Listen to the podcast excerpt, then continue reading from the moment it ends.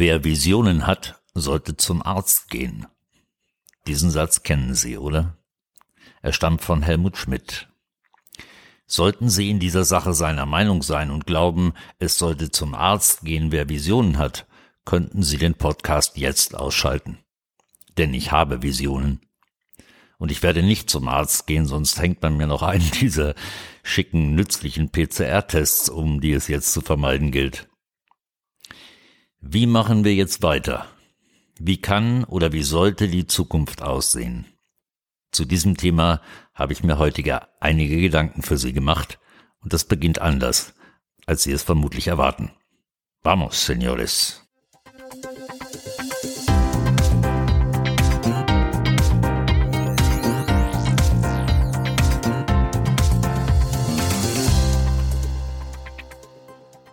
Es ist Klimakrise. Bürger verlangen konkrete Maßnahmen. Das E-Auto kommt und löst dann alle Probleme der CO2-Krise? Nein. Lösen Windräder und Solarzellen alle Probleme? Auch nicht.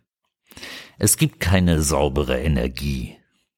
Jetzt ist Greenwashing Mode und man gibt sich einen neuen Anstrich. Die ökologische Wende ist ökonomischer Natur.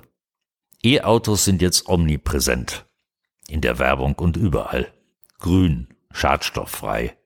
Fahrer wollen zur Schadstoffreduktion beitragen und sie wollen unbedingt ein sauberes Auto fahren. Die EU-Kommission setzt Grenzwerte und die Autokonzerne müssen sie einhalten, sonst drohen Strafen.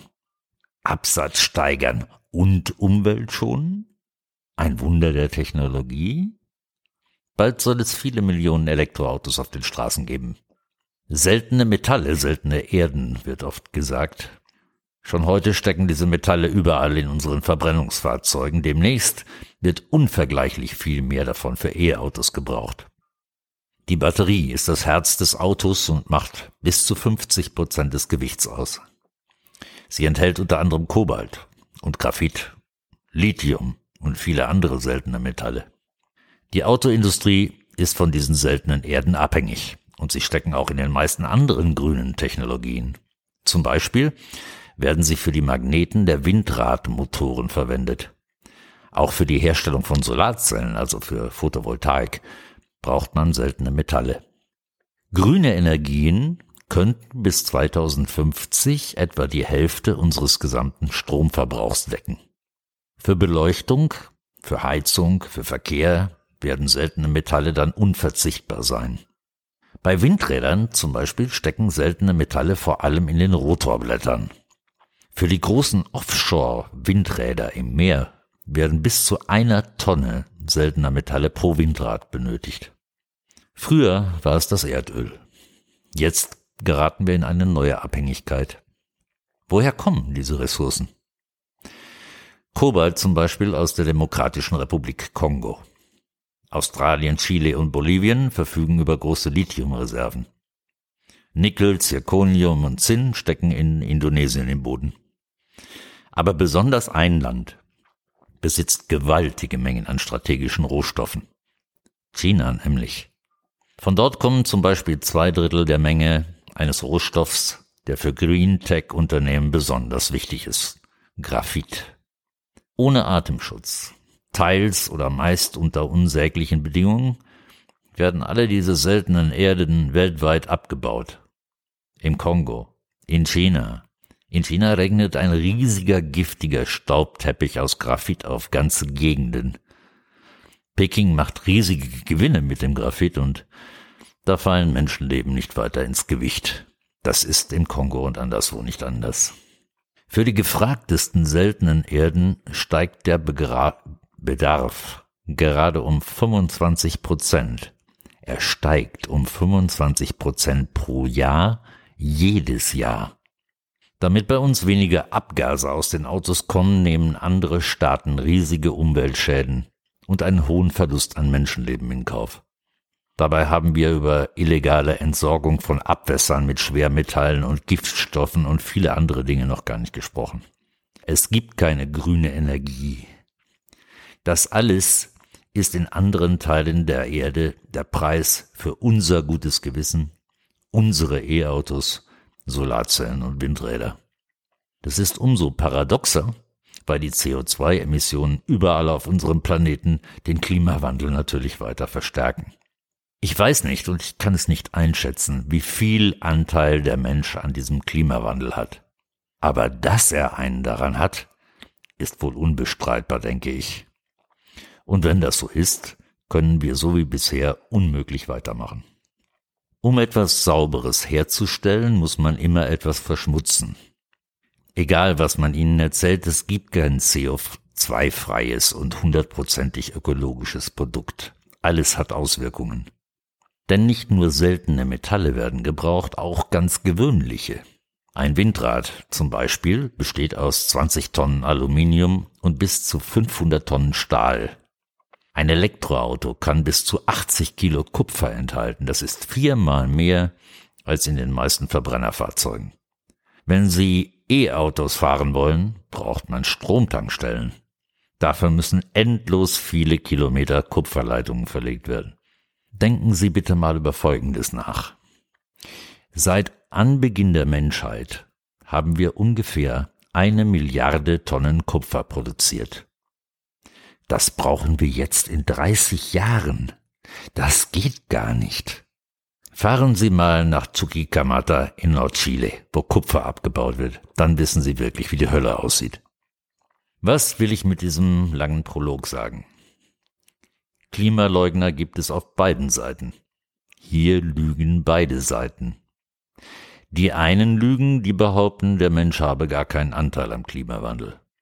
Und die anderen, die ihr gutes Gewissen allein damit beruhigen können, dass viele andere Weltgegenden nun viel mehr CO2 ausstoßen und dort Menschen sterben und ganze Landstriche ruiniert werden, damit wir angeblich grüne Autos fahren und angeblich saubere Energie produzieren. Die einen fühlen sich besser, die anderen zahlen den Preis. Klimaschutz ist das nicht, Umweltschutz auch nicht.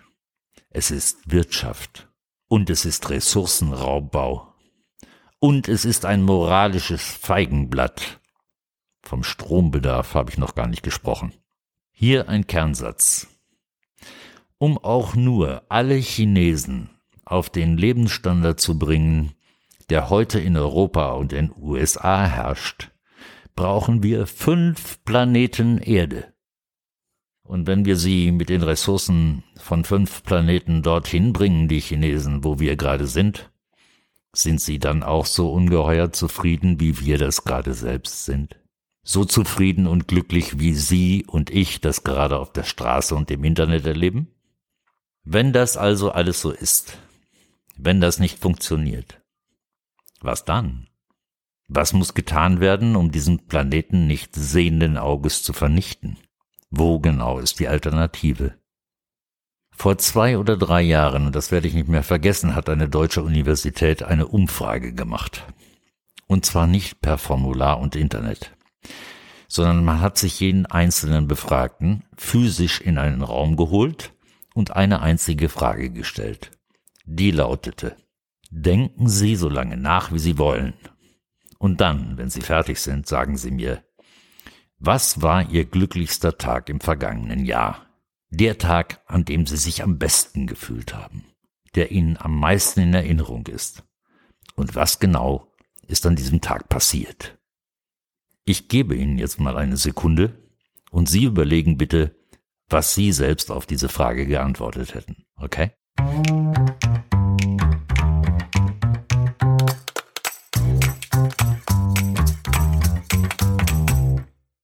Hier ist die Auflösung. Und ich bin ganz sicher, Sie selbst haben genauso geantwortet. Die Menschen haben von der Hochzeit ihrer Tochter berichtet, von der Enkelin, die so ein schönes Bild gemalt hatte, von einem Moment lächelnden Verstehens mit einem völlig Fremden in einem weit entfernten Urlaubsland oder von jemandem, der krank war und wieder gesund wurde, von einer Feier, von einem Waldspaziergang, von einem besonders guten Essen. Kein einziger von hunderten Befragten, kein einziger hat davon erzählt, dass er sich neue Schuhe gekauft hatte oder ein Auto. Niemand hat irgendetwas erwähnt, das mit Besitz und Geld zu tun hatte. Alle, ausnahmslos alle, haben einen Tag beschrieben, der aus menschlicher Resonanz bestand, aus eigenem oder aus gegenseitigem Gefühl. Das ist es, was Menschen wirklich bewegt, was ihnen Kraft gibt und Substanz. Wir haben einfach mit der Zeit die falschen Werte an die erste Stelle gesetzt, verstehen Sie? Wir haben unser Bewusstsein gegen ein Bewussthaben ausgetauscht. Das kann unmöglich funktionieren. Die Menschheit muss abbiegen vom bisherigen Weg. Angefangen im Kindergarten und in den Schulen und bis überall anders müssen wir sofort anfangen, diejenigen Werte an die erste Stelle zu setzen, die nach der Umfrage ganz offensichtlich für jeden von uns die wichtigsten sind. Niemand braucht ein SUV. Niemand. Es reicht völlig in den Städten kleine Fahrzeuge, welcher Art auch immer, zu bewegen. Bei längeren Reisen packt jemand seinen Kleinwagen dann entweder in ein Modul der Bahn, Autozug gab's doch mal, und nimmt ihn so mit, oder bekommt an seinem Ankunftsort ebenso ein kleines Fahrzeug zur Verfügung gestellt. Ja, und was ist mit Fliegen? Nun, vielleicht müssen wir unsere ganze Urlaubsstruktur umkrempeln. Vielleicht hat man vier Jahre lang nur zehn Tage Urlaub pro Jahr, statt jedes Jahr dreimal nach Mallorca zu jetten. Und verreist dann dafür im fünften Jahr für sechs Monate per Flugzeug oder Schiff an ein Ziel seiner Wahl. Dann weiß man wenigstens danach, wo man gewesen ist, wie es dort aussieht, welche Menschen da wohnen und sieht die Unterschiede und Gemeinsamkeiten. Die Zielgebiete würden sich schnell auf diesen neuen Typ Urlauber einstellen, der ein halbes Jahr kommt und ihm viel mehr Kultur- und Unterhaltungsangebote machen. Das ist Klima- und Umweltschutz. Überhaupt, an dem Tag, an dem ich zum Weltpräsidenten gewählt werde, sind dies meine ersten drei Anordnungen. Erstens, von einigen definierten Ausnahmen abgesehen, wie zum Beispiel Inseln und das ganze Thema Energie, darf kein Gut ab sofort weiter als 1000 Kilometer transportiert werden. Dann haben Sie keine Kiwis mehr aus Neuseeland? Ja und? Sind deutsche Äpfel oder spanische Orangen kein Obst? Enthalten die kein Vitamin C? Zweitens. Jeder junge Mann und jedes junge Mädchen, und zwar überall auf der Welt, wird verpflichtet, ab dem 18. Geburtstag je ein Jahr auf drei Kontinenten zu leben und zu arbeiten. Meinetwegen die deutschen Youngsters äh, je ein Jahr in Asien, Afrika und Südamerika. Wenn sie dann mit 21 Jahren zurückkommen und noch ein langes Leben vor sich haben, dann sind sie reif und erwachsen, international erfahren. Und sie haben gesehen, wie viele andere Lebensformen auch funktionieren, nur anders. Ab diesem Zeitpunkt, ich bin sicher, hätten wir 90 Prozent weniger Probleme mit Rassismus und Fremdenfeindlichkeit und Menschen mit einem völlig anderen, viel weiteren Blickwinkel. Und der dritte Punkt. Jeder zahlt monatlich in die Gesundenkasse ein. Eine einzige Gesundenkasse für alle. Davon werden Ärzte und Medikamente und Gesundheitszentren finanziert. Wir zahlen alle ein, jetzt kommt der Witz, solange wir gesund sind. Wer krank wird, zahlt ab sofort gar nichts mehr. Und die Zahlungen setzen erst wieder ein, wenn man wieder gesund ist. Was glauben Sie, wie sehr plötzlich die Bemühungen explodieren würden, Menschen wirklich zu heilen, statt an ihren Krankheiten Geld zu verdienen? Natürlich, ich könnte noch eine Menge weiterer Maßnahmen und Aspekte aufzählen, wie Grundeinkommen, Medienmacht begrenzen, Politiker persönlich haftbar machen und viele andere Dinge, doch das würde jetzt hier den Rahmen sprengen.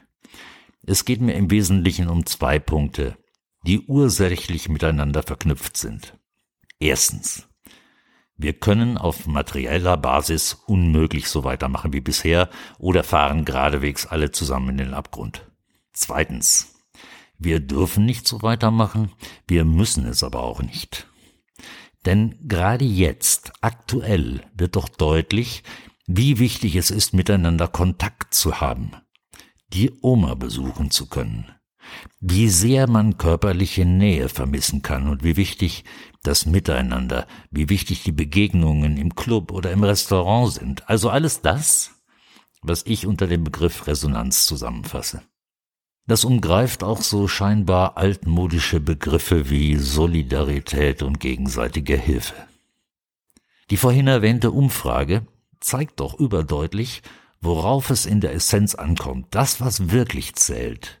Wenn uns doch Besitz keine Glücksmomente beschert, ist es dann wirklich so schlimm, wenn wir beim Haben ein bisschen zurückstecken, solange unsere wirklichen Werte bedient werden und im Vordergrund stehen? Wie würde mein österreichischer Freund jetzt sagen? Das geht nicht, der Mensch ist a Sau. Glaube ich nicht. Ich bin persönlich fest davon überzeugt, dass wir nur weiter existieren werden, wenn wir die Prioritäten dahin setzen, wo sie sowieso in Wirklichkeit liegen, nämlich auf Resonanz, und unser gesamtes Bildungssystem auf dieser Basis ausrichten. Dem Menschen das geben, was ihn tatsächlich glücklich macht. Denn Schuhe, Handys, SUVs und Digitalisierung schaffen das ja offensichtlich gar nicht. Wenn Sie jetzt noch Lust haben, dann klicken Sie in der Podcast-Beschreibung auf den Vortrag von Professor Hartmut Rossa zum Thema Resonanz und vielleicht haben Sie Lust bekommen, noch ein paar andere Folgen Rekapot zu hören. Würde mich freuen. Muchas gracias für Ihre Aufmerksamkeit. Einen herzlichen Gruß nach Lilienthal und an den Rest der Welt. Bis zum nächsten Mal, Ihr Kandidat für den Posten des Weltpräsidenten. Hasta la victoria, siempre.